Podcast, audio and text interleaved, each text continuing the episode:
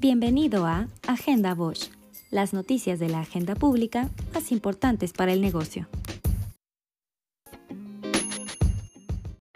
¿Cansado de andar con todas las baterías de tus herramientas inalámbricas? Elige Bosch, la única en el mercado con baterías 100% compatibles con todas las herramientas dentro del mismo voltaje. Con Bosch pagas solo por lo que necesitas, no esperes más, ahorra tiempo y dinero. Conoce toda nuestra línea de herramientas inalámbricas en herramientasinalámbricas.com.mx.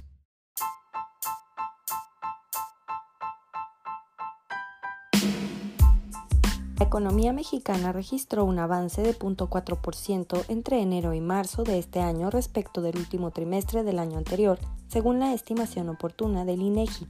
De confirmarse esta proyección en el dato final del Producto Interno Bruto, que será publicado el próximo 26 de mayo, se completará una contracción de 2.9% en el comparativo anual, con lo que se ligan seis trimestres consecutivos en contracción. Esta semana se presentó el Índice de Competitividad Estatal 2021 del Instituto Mexicano para la Competitividad, que mide la capacidad de los estados para generar, atraer y retener talento e inversiones. La capital del país se ubicó en la primera posición de un ranking de 32. Durante el primer año de la pandemia, la Ciudad de México fue la única entidad federativa que mostró una alta competitividad, es decir, siguió atrayendo talento e inversión mientras que en el otro extremo se encontraron los estados del sur como los más rezagados.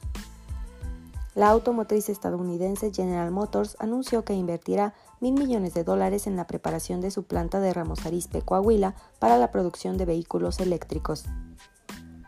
El Consejo Coordinador Empresarial México y Alemania relanzaron el programa de educación dual a nivel medio superior y profesional con la meta de que 100.000 estudiantes en el país sean beneficiados por esta modalidad y cuenten con un empleo para el 2024.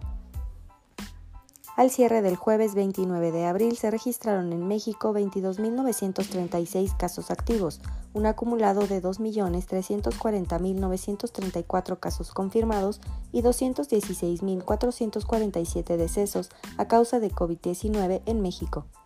De igual manera se informó que hasta el corte del miércoles 28 de abril se sumaron 6.752.282 personas con esquema completo de vacunación.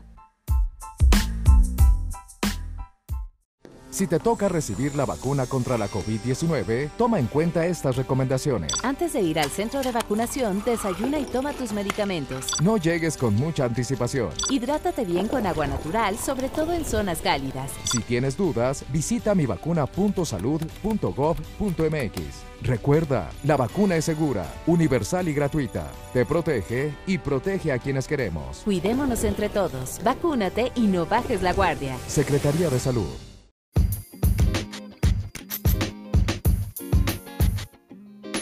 Mantente siempre informado con Agenda Bosch.